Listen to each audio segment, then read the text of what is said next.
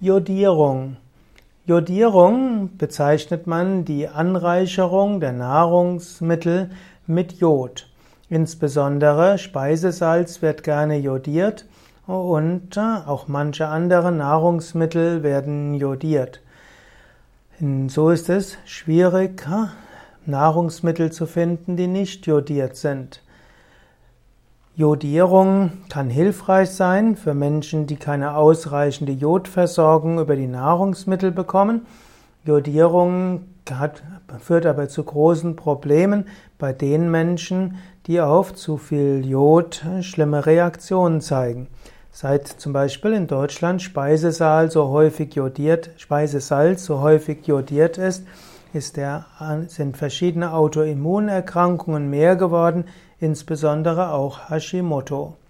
In diesem Sinne kann Jodierung hilfreich sein und ist es vermutlich für die Mehrheit der Menschen, führt aber für andere Menschen zu Problemen.